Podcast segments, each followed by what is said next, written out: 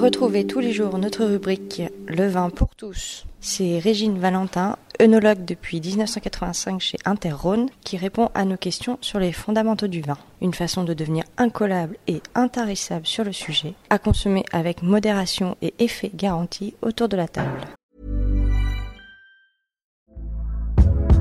Hey there, it's Michelle Norris. I'm host of a podcast called Your Mama's Kitchen. When I travel, I'm usually looking for a way to find a taste of home when I'm not at home. And one of the things I love to do when I am at home is entertain. And Airbnb allows me to do that. When I was in California recently, I rented a house that had a great kitchen. And when we were sitting around the table, we we're all thinking, we're in someone else's house. Someone could be in all of our homes as well. If you have a home, but you're not always at home, you have an Airbnb. Your home might be worth more than you think. Find out how much at airbnb.com/slash host.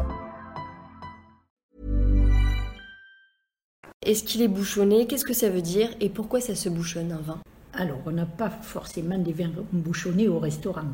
Euh, quand on va déguster un vin, quelquefois, effectivement, on va trouver des goûts de bouchon.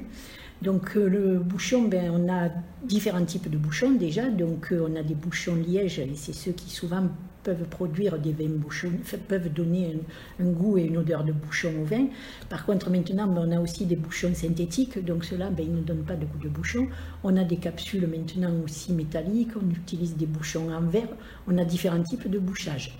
Quand on parle de vin bouchonné, en fait, c'est souvent des vins, euh, des bouchons en liège.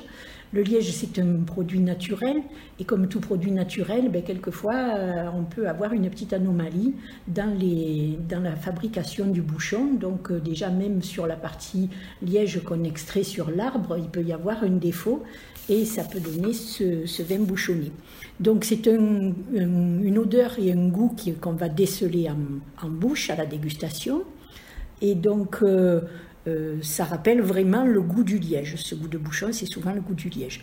On peut avoir d'autres déviations organoleptiques qui sont euh, des, goûts de bouchon, mais qui sont plutôt liés quelquefois à des problèmes d'atmosphère, des problèmes quand dans une cave il y a des, des problèmes avec d'autres matières qui sont présentes dans la cave ça peut ne pas provenir uniquement du bouchon, mais c'est quand même assez rare. Concrètement, le procédé d'un vin qui se bouchonne, euh, comment ça se passe? Ça s'infiltre? Non, c'est souvent un bouchon qui va être euh, défectueux à un endroit, mais du coup, sur un lot, par exemple, de 5000 ou 10 000 bouteilles, vous aurez peut-être que trois bouteilles qui seront bouchonnées parce qu'à un moment donné, le liège a eu une petite, imperfection à, à, un endroit et ça produira ce défaut sur la bouteille uniquement et pas sur le reste de la production. À la dégustation, c'est aussi une affaire de subjectivité? C'est pas subjectif, c'est qu'en fait, les gens sont plus ou moins sensibles à ce goût de bouchon et puis déjà, ils sont plus ou moins euh, aptes à le reconnaître, parce qu'en fait, si on leur a jamais fait sentir et identifier